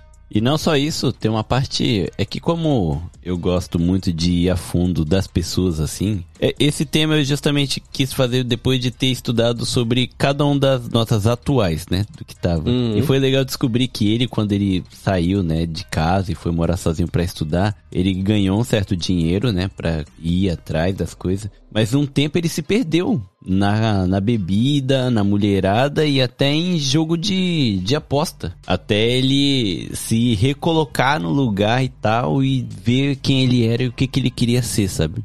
Não tô falando que isso precisa, nem, não tô falando que todo mundo precisa passar por essa crise aí, mas isso daí, ele, como ele passou uma época difícil e ele, do nada, né, tava correndo atrás do sonho dele, ganhou um dinheiro pra ir atrás. Ele não soube aproveitar o momento e acabou gastando tudo e isso acabou atrasando ele. Mas ele diz, né, que aquilo ali ajudou ele na época, não na época, né, depois que ele passou por aquilo pra ele de novo ver o que realmente era importante pra ele, né? Isso daqui é só pra colocar que todo mundo é um ser humano e todo mundo tá aí pra, né, tá, tá sempre tem alguma um propício a fazer merda, tá, pessoal?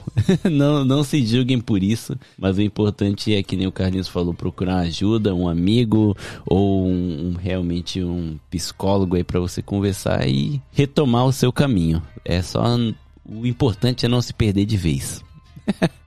Agora vamos lá para a nota de 5 mil ienes, a nossa primeira personagem aí, a nossa figura feminina aí estampada na nota, que é a Higuchi Ichio. E a Higuchi Ichio, ela foi uma escritora também. E o mais pesado é que ela, sabe com quantos anos ela faleceu? Provavelmente o Carlinhos sabe porque ele deve ter aberto aí o Wikipedia.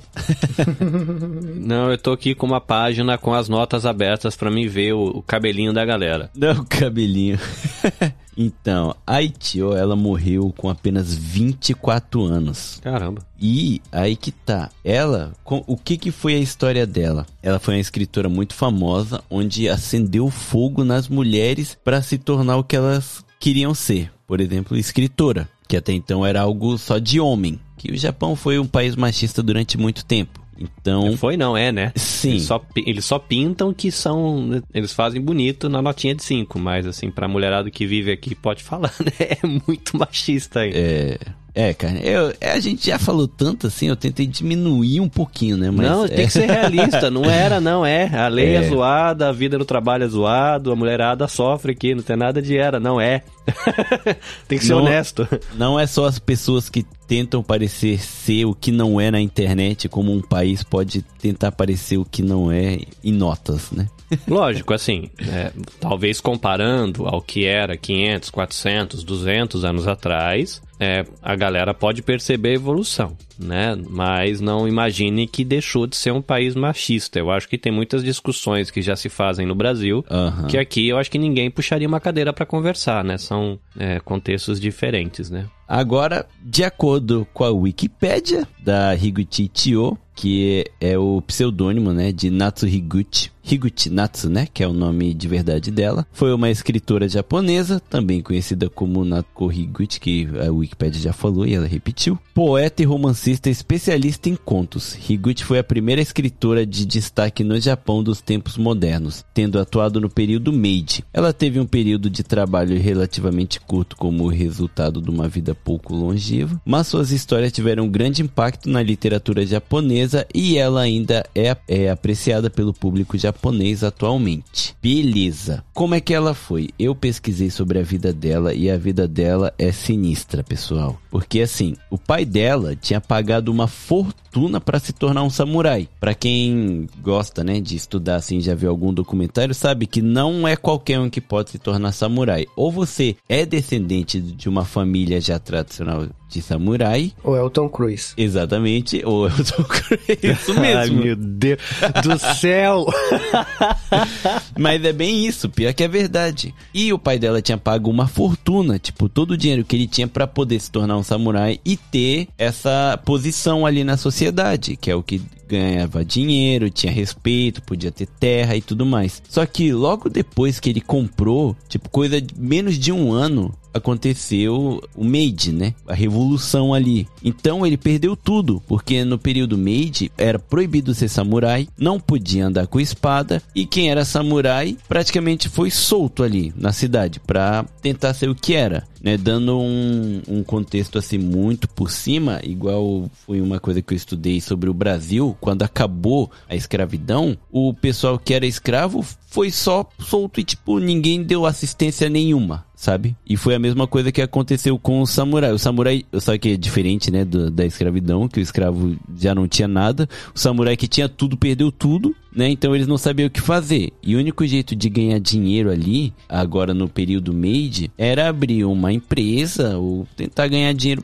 com alguma coisa nova. Só que o pai dela tentando dar certo, só criou uma dívida gigantesca e morreu logo em seguida. E na época, não sei se hoje em dia ainda é assim, né? Mas na época, você morreu, tem uma dívida gigante, a dívida não morreu não. A sua família tem que assumir. E foi isso que aconteceu com ela. Ela tinha uma irmã e a mãe. E ela com apenas 16 anos teve que assumir esse papel. Só que ela era uma menina muito inteligente. Ela era praticamente vista como uma, um gênio assim. Ela entendia muito de Kokugo, que é a língua japonesa. Ela sabia escrever muito bem. E o pai dela, mesmo sem dinheiro, colocou ela numa escola só de, vamos colocar, de patricinha. Sabe, ela estudava na escola das patricinhas, mesmo sem ter dinheiro. E quando o pai dela morreu, ela queria continuar estudando ali. E ela conseguiu, só que agora com a diferença que ela tinha que trabalhar para a escola ao mesmo tempo para poder ter as aulas, né? Então ela começou a trabalhar e estudar ao mesmo tempo para poder arcar com as despesas e poder ajudar em casa para sustentar a mãe e a irmã, que a mãe estava depressiva e tudo mais, né? E isso ela tinha apenas 16 anos né, que ela já estava na escola e trabalhando e sendo uma prodígio assim da, vamos colocar assim, da linguagem japonesa, sabe? Ela sabia escrever muito bem, melhor do que até o professor,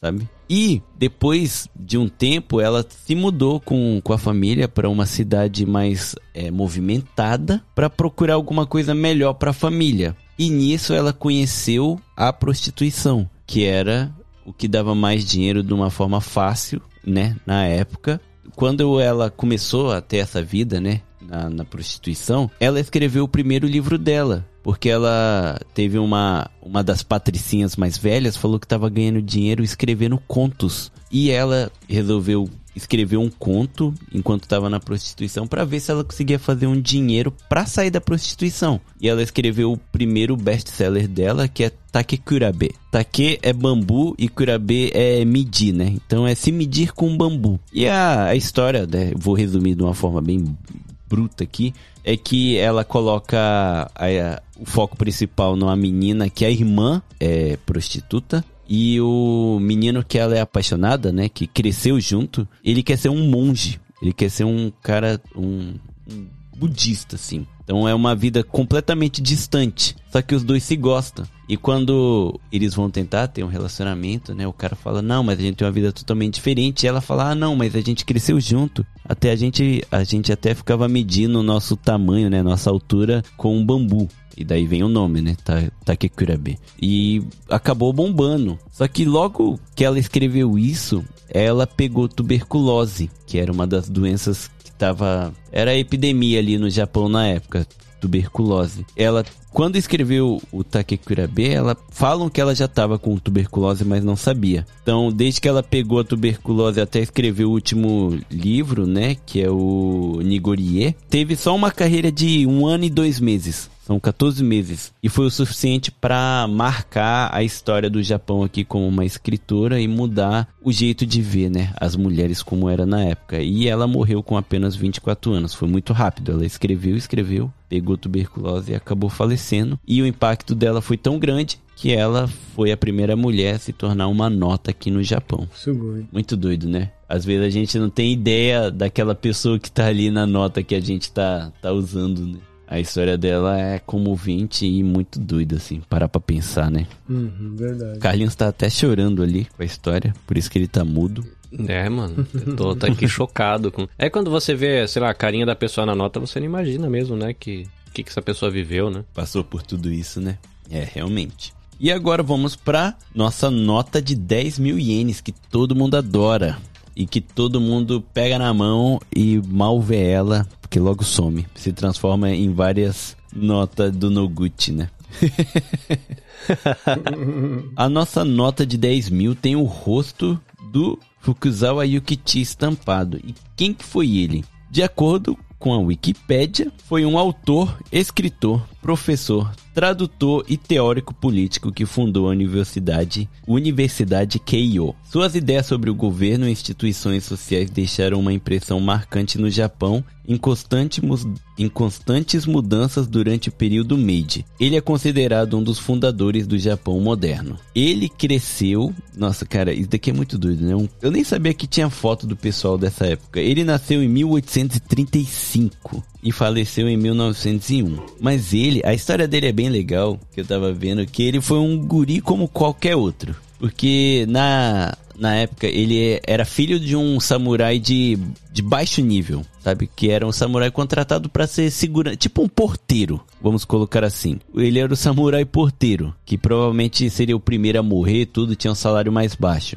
Só que todo filho de samurai tinha um estudo. Só que ele odiava estudar. Ele achava isso sem graça, ele não acreditava em budismo, que na época tava bombando, né? Que todo mundo tinha uma crença e tal. A ponto dele invadir templos, fazer baderna lá mesmo, para ver se ia cair algum. É, como posso dizer? Alguma maldição nele. Ele ficava testando mesmo, sabe? E ele não acreditava uhum. nada disso. O que ele gostava de fazer era treinar o Yaigiri, que é um estilo de katana, né? De lutar com katana, que é uma, uma espada só. Ele especializou nisso, chegou até tirar uma habilitação de que ele poderia usar esses golpes nas pessoas. Só que quando ele completou 15 anos, ele olhou em volta e falou assim: Cara, nada a ver, só eu não tá estudando, né? eu vou ficar para trás. Com 15 anos, o cara que não gostava de estudar parou para pensar nisso. E nisso ele começou a estudar, começou a estudar, estudar e ele viu que ele que ele gostava disso, né? De estar tá aprendendo cada vez mais. E chegou uma época que ele precisou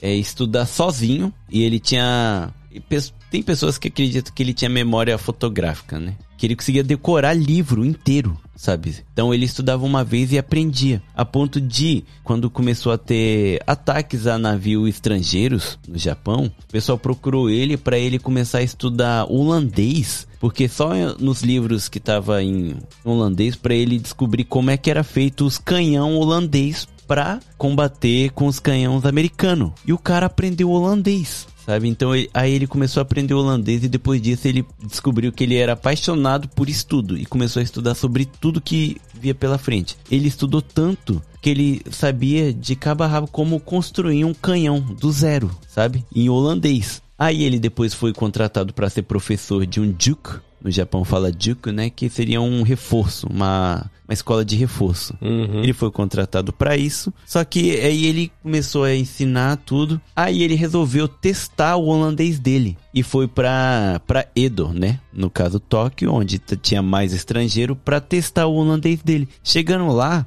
ninguém falava holandês porque só tinha americano. O pessoal tudo falava inglês. Então ele falou: "Putz, tenho que aprender inglês". Aí ele foi que até então ele recusava serviço do, do império, né? Que ele achava que era contra o que ele acreditava, porque ele era filho de samurai, né? Ele ainda era do mais pro shogunato. Só que aí ele abriu mão porque ele falou, cara, só se eu me aliar com eles eu vou ter o estudo que eu, que eu preciso, que eu mereço. Então ele resolveu, né, se aliar a tudo e foi com o navio viajar o mundo. Ele foi para os Estados Unidos. Sabe, naquela época foi um dos primeiros japoneses a sair do país. Demorou mais de um mês pra chegar nos Estados Unidos e só ficou três semanas lá. Sabe, o pessoal Nossa. demorava mais tempo pra chegar lá do que o, o tempo que ia ficar, sabe? Uhum. Só que nessas três semanas ele comprou todos os dicionários, livros que ele podia em inglês pra aprender. E falou que quando ele chegou no Japão, nesse um mês de viagem, ele já sabia falar o inglês quase fluente. O cara realmente era um gênio, sabe? Ele sabia estudar e tal, aprender. E depois de aprender o inglês, ele ficou tão chocado com a cultura americana ser tão diferente do Japão.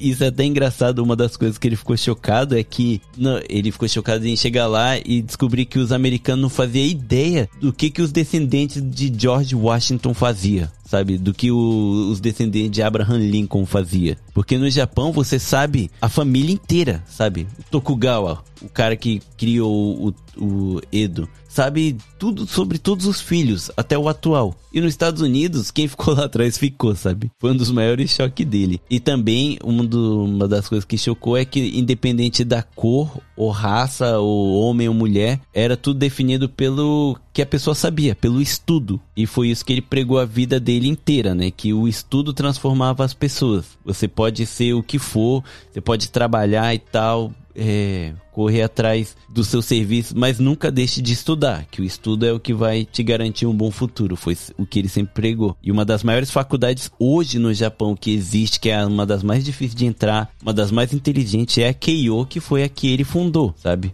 Ele viveu um bom tempo como professor, só pregando sobre o- a importância do estudo. E é por isso que ele foi o cara que estampou aí a nota de 10 mil, um cara que realmente pregou a cultura, né? Não foi uma ideologia, não foi, sabe, uma coisa mentirosa que sabe se existiu ou não. O que ele sempre pregou depois que ele descobriu o estudo é que qualquer pessoa pode se tornar o que quiser se ela correr atrás é, de estudar. Então é bem maneiro também a história dele. Que marcou aí o Japão dessa forma e ele realmente é um dos pais aí do Japão moderno para ensinar que o que faz a pessoa ser o que é é o estudo. Maneiro, né? Estuda aí, galera. Estuda aí. Estuda aí. Estuda aí, e, mas ó, também tem um lado dele bem legal para o pessoal que fala assim: "Ah, mas eu não levo jeito, ah, mas não gosto de estudar". Sabia que ele começou a beber aproximadamente com 9 anos de idade, beber álcool, e a mãe e a mãe dele permitiu só porque ele era um garoto muito atentado, sabe, a ponto de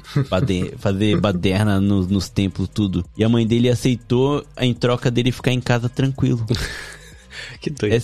é sério, e ele era um cara que bebia demais, demais. Ele só começou a parar de beber quando ele já era um dos professores em uma das escolas de reforço. Ele bebeu tanto, tanto, que ele ficou pelado e de repente se é, debateu assim com a esposa do dono da escola. Não que ele tava atrás, sabe, de besteira. Ele só tava muito louco. E ele falou que, e, e durante 40 anos da vida dele, depois desse acontecido, ele relata que essa foi a maior vergonha da vida dele e que ele se arrependia. E depois disso ele parou de beber. Mas o que ajudou a ele a parar de beber foi um amigo dele que ofereceu cigarro pra ele.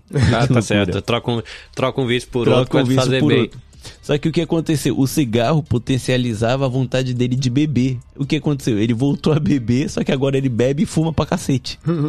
Isso só mudou depois que teve os atentados contra o navio americano, os, os navios cargueiro americano, onde queimou o consulado americano, vamos colocar assim, da época, né? E ele viu que o Japão tava saindo do controle e ele resolveu entrar de cabeça nos estudos. Foi onde ele falou que conseguiu trocar as preferências, né, dele. Mas ele viveu um tempão doidão, assim, sabe? Só tô, não tô é, romantizando isso, só tô falando que é, não adianta a gente é, idolatrar aqui um cara, colocar ele como um deus, mas não, podemos não podemos esquecer que foi um ser humano. Todo mundo tem o erro, assim, sabe? Mas em algum momento tem que se achar, sabe? Vai ter uma queda, vai ter uma fraqueza, mas não pode perder pra isso, sabe? Todo mundo tem o potencial pra ser uma pessoa incrível e mudar o mundo de verdade, sabe? Só depende da gente. A gente só tem que saber colocar é, os, es- os esforços, né, no lugar certo, né? Abrir os olhos e seguir em frente, Esse episódio é histórico e motivacional, né?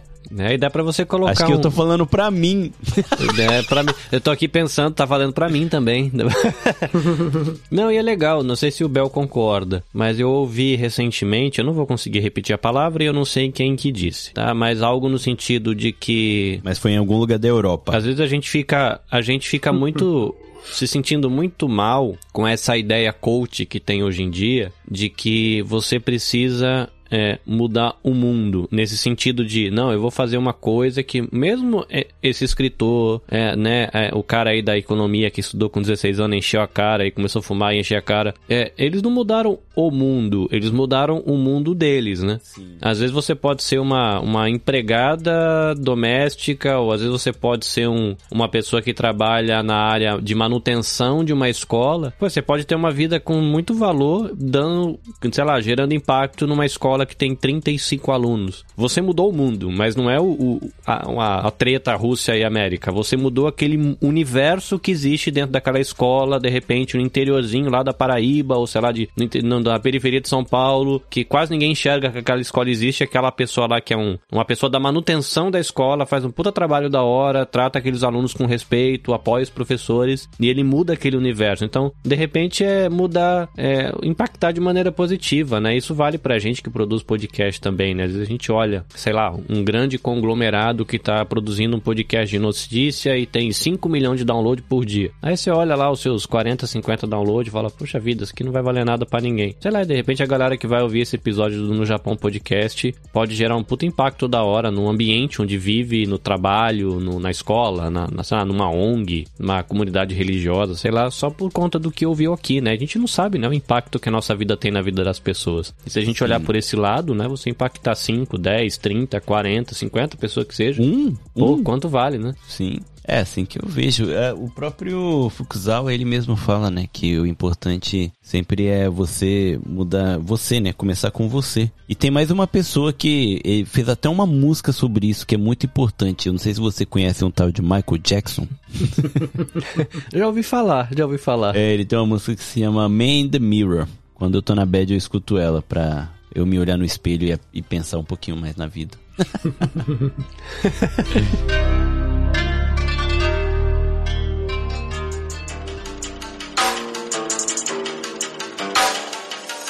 Então é isso. O episódio de hoje deu, né? Acho que se ficou confuso, pessoal, me desculpa. Eu faço, eu me retrato aí na, nas mensagens do próximo episódio. Mandei mensagem aí sobre o que vocês acharam. Então, pra gente finalizar, vou começar aqui com o nosso querido Carlinhos, nosso pai da podosfera nipo brasileira, para ele deixar um recado aí que ele achou do episódio, é onde o pessoal pode encontrar ele e dar um tchau aí pro pessoal. Cara, primeiro eu agradeço, sempre fico muito feliz quando a galera me convida pra gravar. Me sinto muito acarinhado, olha que palavra bonita, nem sei se existe. Mas obrigado pelo convite, vocês sempre me acompanham nos por aí da vida, né, quando eu tô com meus fones de ouvido na orelha, então eu agradeço de estar fazendo parte aqui da história do No Japão. É, vou deixar uma dica aqui de leitura pro pessoal, é um audiobook, na verdade, que eu tô ouvindo, que tá sendo muito interessante. Chama Redimindo o Seu Tempo. É uma paradinha que tem a ver com a fé que eu professo, né? Então ele parte ali da questão Bíblia, né? Eu sou uma pessoa que professa a fé cristã, então Redimindo o Seu Tempo, sete princípios bíblicos para ser intencional, presente e extremamente produtivo. E é muito legal que o livrinho fala um pouquinho desse negócio assim de propósito de vida, fala de não ninguém é perfeito, fala que não adianta você querer fazer tudo uma vez só que você não vai dar conta, às vezes tem que, mesmo cara que escreveu o livro aqui, esse Jordan Raynor, ou sei lá como é que pronuncia o nome dele, ele fala que demorou 10 anos para ele conseguir chegar onde chegou e tudo é uma caminhada passo a passo. Então, sim, é uma, uma sugestão de leitura aqui, né? Redimindo o seu tempo de Jordan Raynor, mas pode ser qualquer outro livro que te ajude, né, a pensar aí, tomar atitudes legais. Então, tenham uma vida legal aí, galera. Sejam produtivos e compartilhem nos stories e marca no Japão dizendo que você fez de legal essa semana pra gente ficar sabendo que você fez de bom. E se você quiser conhecer o meu trabalho, arroba anabecast.jp e arroba anabecastjp no Twitter e a gente fica amigo também e a gente vai trocando figurinha junto. Valeu, Vitão. Abraço para toda a equipe do No Japão. Valeu, Carlinhos. Belsan, agora você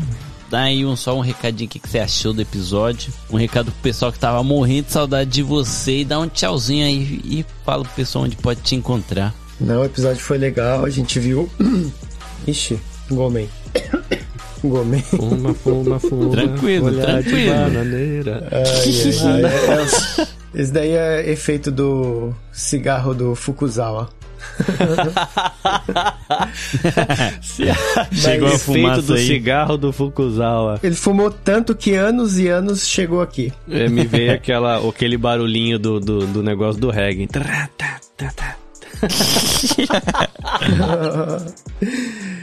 Nada, valeu galera por ouvir até aqui. E como di- já disse a mãe do Jack Reacher, você não precisa mudar o mundo inteiro, né? A gente viu aqui que um cara com defeito no seu punho que sofria bullying foi alguém muito importante na história. Uma mulher que foi prostituta também mudou em apenas alguns anos o modo das mulheres da sua época enxergarem o próprio futuro e a gente viu que um bêbado fumante foi alguém tão importante para a economia, para toda a história aqui do Japão moderno. Então, você aí que está ouvindo, você também pode mudar o mundo, quem sabe, começando aí pela sua comunidade, pelas pessoas que estão à sua volta. Então, bola para frente. Mas, então, muito obrigado mais uma vez, galera. E você pode deixar um comentário aí no Instagram do No Japão, que a gente vai estar procurando.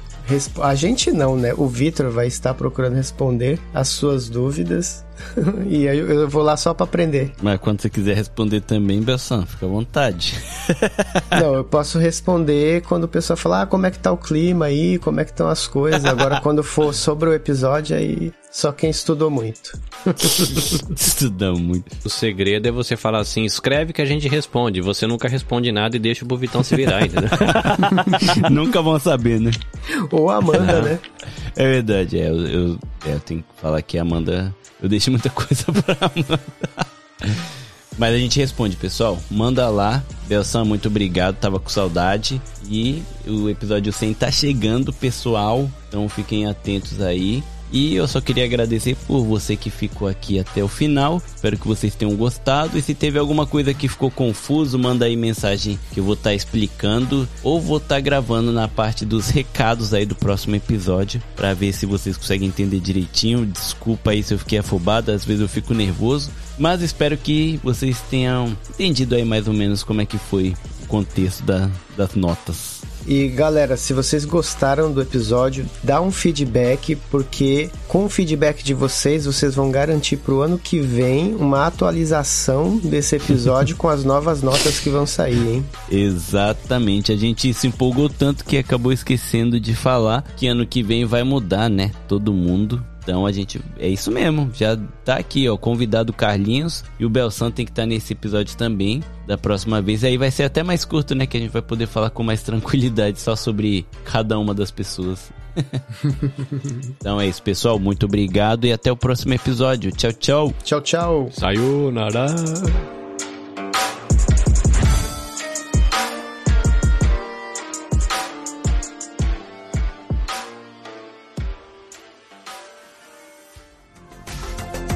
Este episódio foi editado por Atelas, soluções em áudio para podcasts.